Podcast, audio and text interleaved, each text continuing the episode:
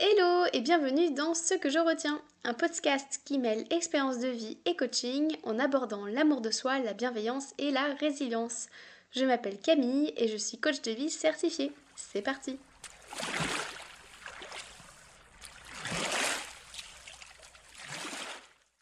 Dans ce septième épisode, je souhaite t'expliquer ce que je retiens de mes super vacances entre amis et surtout pourquoi est-ce qu'elles étaient superbes. Cet été, j'ai eu la chance de voir plusieurs amis et aussi de rencontrer en vrai des personnes avec qui j'ai entretenu une relation professionnelle par écran interposé. C'est la première fois que je partais aussi décontractée, l'esprit léger et surtout heureuse de les voir, en chair et en os. Attends, je t'explique pourquoi euh, c'est bien plus qu'une affaire d'affection. Les années précédentes, des jours, voire des semaines avant ces dites vacances, je me serais fait des dizaines de scénarios catastrophes, de ce qu'on pourrait me dire et penser de moi. Je me serais fait des nœuds au cerveau pour tenter d'envisager tous mes besoins et je me serais mise la pression pour faire plaisir à l'autre, ce qui voulait dire anticiper les besoins et les désirs de mes amis avant même de les voir. Bon, bien sûr, hein, je visais un truc totalement inatteignable et même si une partie de moi savait que ce ne serait pas possible, je croyais dur comme fer que c'était ma mission. Voici le schéma habituel, euh, le schéma automatique que j'ai eu pendant des années. Donc, avant de partir en vacances, j'attendais qu'on me propose de partir en vacances. Toute cette période d'attente était absolument horrible parce que je ressentais soit de la tristesse, de la colère ou bien de l'impuissance. Et certains jours, quand j'étais chanceuse, c'était les trois. Youhou En fait, soit je me disais que je ne comptais pour personne, soit que j'étais trop conne d'avoir cru avoir des amis, soit que c'était toujours la même chose, je devrais encore attendre. Et puis, une fois en vacances, j'aurais toujours été partante pour ce qu'on aurait proposé de faire, euh, parce que j'aurais eu peur de, déplaire, en fait. J'aurais complexé tant sur mon apparence physique que sur ma personnalité ou mes envies et ressentis. Ah, et puis, bien entendu, à cette époque-là, j'aurais passé mes vacances à culpabiliser d'avoir dit ci ou de ne pas avoir pensé à ça, je me serais infligé une torture mentale, j'aurais passé plutôt de bonnes vacances, mais sur la retenue. Je me serais complètement mise au second plan. Dans les faits, j'aurais mangé moins qu'à ma faim ou plus qu'à ma faim, prenant pour référentiel l'appétit des gens autour de moi. J'aurais pris de l'alcool pour euh, penser faire plaisir. J'aurais été aux toilettes que si les autres y allaient aussi. Ah bah oui, oui, il fallait quand même pas que je montre mes faiblesses, hein. Bref, je me serais couchée en même temps que l'autre, car ça aurait été euh, raisonnable hein, euh, d'être fatiguée à cette heure-là. J'aurais mis un réveil plus tôt euh, que l'autre pour qu'on ne me voit pas comme ça, avec toutes mes faiblesses. Il fallait quand même que je sois un minimum présentable. J'aurais souri tout le temps et aurais flatté l'autre afin de ne pas déplaire. J'en aurais profité pour me dénigrer me rabaisser intérieurement, perpétuellement, chaque jour des vacances. Et alors cette fois-ci, bah, les choses se sont passées bien différemment. Déjà, c'est moi qui ai demandé à voir les gens, à voir mes amis, sans boule au ventre. En fait, je m'étais dit, si elles disent oui, alors ce sera cool. Et si elles disent non, eh bien ce sera pour une prochaine fois. Donc là, en fait, peu importe la réponse, je la dissociais de ma valeur à exister. Ensuite, je suis restée dans l'instant présent jusqu'à la fin des vacances. C'est-à-dire qu'avant de partir, je ne me suis pas projetée sur les scénarios catastrophes, mais en fait, euh, je me suis concentrée sur ce que je voulais faire avant de partir. Et puis, une fois en vacances, j'ai lâché prise sur l'heure et l'anticipation des besoins de chaque personne. J'ai été attentive en fait à mes propres besoins, à mes envies, tout en me rassurant que si les autres avaient des besoins et des envies, il leur appartenait de les exprimer. Donc j'ai je me suis vraiment euh, détachée de cette responsabilité de euh, tout anticiper pour tout le monde. Et puis, enfin, à la fin des vacances, je n'étais pas triste que ça s'arrête. Euh, non, non. Pour une fois, je ne suis pas restée dans ce mode une journée avant les vacances et me dire c'est bon, les vacances c'est fini, du coup absolument ne rien faire la dernière journée. Non, cette fois-ci, j'avais de la gratitude d'avoir vécu de si belles vacances avec ces personnes. Et enfin, ce qui a vraiment changé durant ces vacances, c'est la manière dont je me suis parlé. J'ai été sympa avec moi-même et bienveillante. Je me suis parlé avec compassion et sans jugement. Attends, voici un exemple justement bien parlant. Avec deux amis, on était sur un bateau pour visiter les calanques du sud de la France. Et à un moment, je m'endors. La mois d'avant, clairement, bah, elle m'aurait incendié. Hein. Elle m'aurait dit Super meuf, ça fait cher la sieste. Ou bien t'es pas vraiment sortable. Ou bien c'est la honte. Ou bien déjà que t'es dégueulasse éveillée, mais alors en dormant, n'en parlons pas. Ou bien quel signe de faiblesse de s'endormir comme ça? On est d'accord, c'est violent. Et on parlerait comme ça à personne.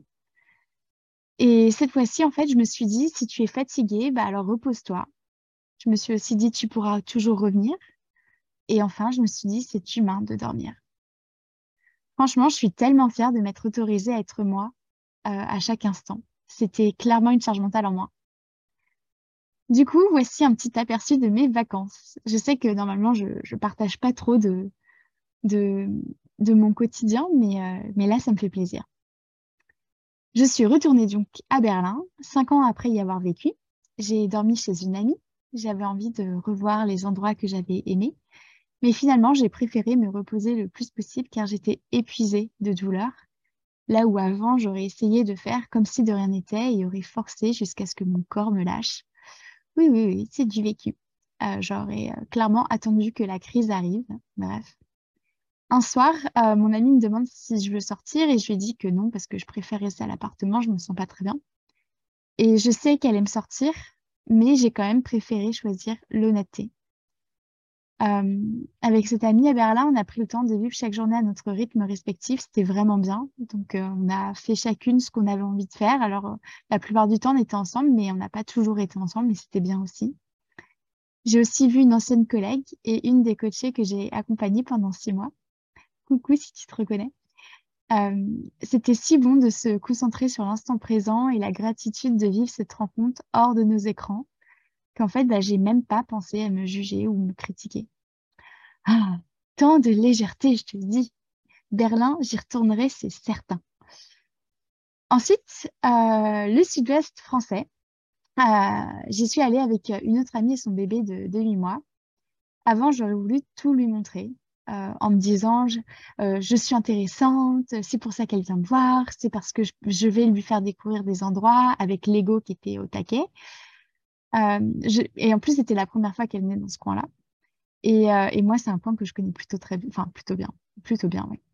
Et du coup, je sais qu'avant, j'aurais été frustrée de ne pas pouvoir le, le, faire pleinement, en fait, parce que bah, voyager avec un bébé, ça demande une certaine organisation.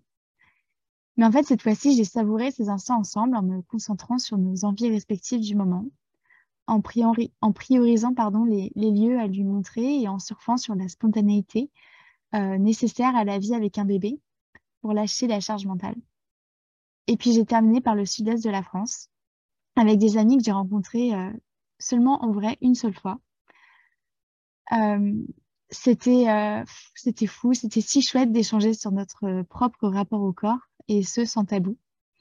On a aussi été nager et j'en ai profité pour me baigner dans la mer sous les 38 degrés et en plus en toute sérénité, hein, car j'avais dépassé ma peur du regard des autres.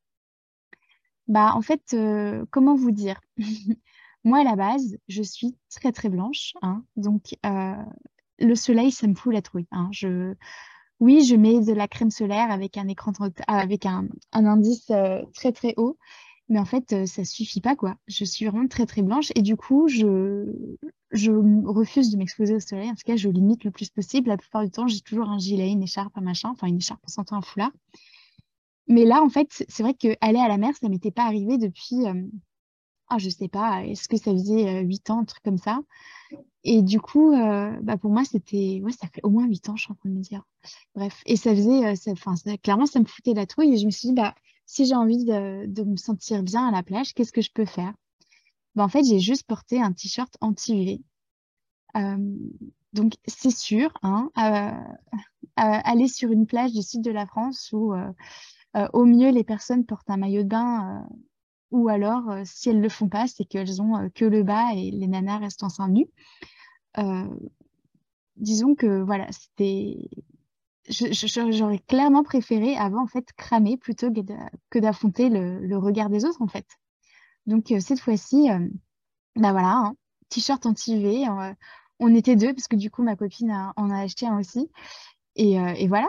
c'est très très bien passé. J'ai eu aucun euh, brouhaha, je me suis pas posé 20 milliards de questions. Moi, j'allais à la mer comme tout le monde et je suis allée nager, je suis allée m'amuser comme tout le monde. Euh, ce que je portais, en fait, c'était vraiment une, une non-question. Et du coup, je trouve ça fou quand même parce que quand j'y repense, à l'époque, je préférais risquer d'avoir un cancer de la peau plutôt que d'imaginer ce qu'on pourrait euh, penser de moi. Et puis, forcément, j'aurais pensé enfin, j'aurais vraiment projeté qu'il se serait dit euh, des choses absolument atroces à mon égard, alors que dans les faits, euh, bah voilà, hein, je n'ai pas le contrôle euh, sur les pensées des gens. Donc, quoi que je porte, ça n'aurait rien changé. Ils auraient pu très bien se dire tout et n'importe quoi et pas nécessairement les choses désagréables à mon égard. Et si tu veux plus d'infos sur les pensées, ce qu'on pourrait penser, etc., je t'invite à écouter le deuxième épisode de ce podcast. Et donc, tu l'auras compris, ce fut d'excellentes vacances. Je suis euh, pleine de reconnaissance pour la moi du passé qui a qui s'est torturée mentalement parce que ça m'a permis en fait de réaliser que plus jamais je voudrais de ça dans ma vie et que je préfère vraiment la légèreté. Du coup, ce que je retiens de mes vacances entre amis, c'est qu'à vouloir plaire aux autres, je perds de mon authenticité. La relation se construit alors sur du mensonge. En effet, faire croire à l'autre que je suis d'accord avec tout, que je n'ai pas d'envie ou besoin particulier, c'est lui renvoyer une image de moi faussée. L'autre pense que je suis d'une certaine manière alors qu'en fait, euh, ce n'est pas le cas. L'autre ne me connaît pas vraiment. C'est un peu comme si un chat mettait un costume de chien juste pour partir euh, avec ses amis chiens. Sauf qu'en fait, les dix chiens ne savent pas euh, que le faux chien a besoin de se faire les griffes régulièrement ainsi que sa toilette, chasser la nuit en solitaire, etc. Bref, les besoins des chats sont différents des besoins des chiens. Et du coup, bah, toute cette partie-là de la vie du faux chien, du chat, eh ben, en fait, elle est cachée. Et puis, jouer deux rôles, bah, en fait, c'est épuisant. Et puis, peut-être que les chiens aimeraient bien partir en vacances, en fait, avec un chat. Peut-être que ce n'est pas incompatible. En tout cas, ce qui est sûr, c'est qu'en décidant arbitrairement de ne montrer à l'autre qu'une facette lissée de notre personnalité, la relation se construit sur des bases faussées. On n'a pas le pouvoir de plaire ou de déplaire à quelqu'un. Par contre, on a le pouvoir de s'affranchir de cette charge mentale afin de retrouver sa liberté. Alors, comment être soi avec les autres? Voici quelques pistes de réflexion. Tout d'abord, pourquoi automatiquement envisager qu'on va forcément déplaire? Puisqu'on n'a pas le contrôle sur les goûts de l'autre, le fait de déplaire ou de déplaire a autant de chances d'arriver. Tu peux alors croire un scénario plus qu'un autre, en l'occurrence celui où tu pourrais plaire. Et puis d'ailleurs, pourquoi chercher à plaire? Que recherches-tu dans cet échange? Ou dans cette relation? Est-ce vraiment de plaire à l'autre? Ou bien de se créer des souvenirs communs, partagés avec l'autre te sentir à l'aise, etc. En d'autres termes, quel besoin cherches-tu à combler à travers cet échange, euh, cette relation ou ces vacances? Ça peut être le besoin de liberté, d'indépendance, de réalisme, de spontanéité, de nouveauté, d'occupation, de sécurité, de responsabilité, d'affection, de plaisir, etc. Ensuite, lorsque tu remarques que tu joues un rôle, accepte-le sans jugement. Par exemple, en te disant Oui, c'est vrai, je ne suis pas honnête. À la place, cherche à comprendre pourquoi tu agis de la sorte. La curiosité nous aide à nous détacher du jugement, je t'en parlais d'ailleurs dans l'épisode 3 du podcast. Ainsi, demande-toi pourquoi j'ai besoin de jouer un rôle là. Est-ce par peur de passer à côté de quelque chose? Ou est-ce par habitude? Est-ce que c'est pour te sentir incluse? Ou pour fuir la solitude? Une fois que tu as identifié la cause, je t'invite à te poser des questions puissantes. Tu sais, des questions qui te font avancer vers l'avant. Par exemple, comment puis-je me sentir incluse en étant moi? Comment puis-je profiter de ce moment en étant moi? Comment puis-je allier temps en solo et temps social, etc. Voilà pour aujourd'hui. J'espère que euh, cet épisode t'aura apporté. Et d'ailleurs, dis-moi, que retiens-tu de cet épisode?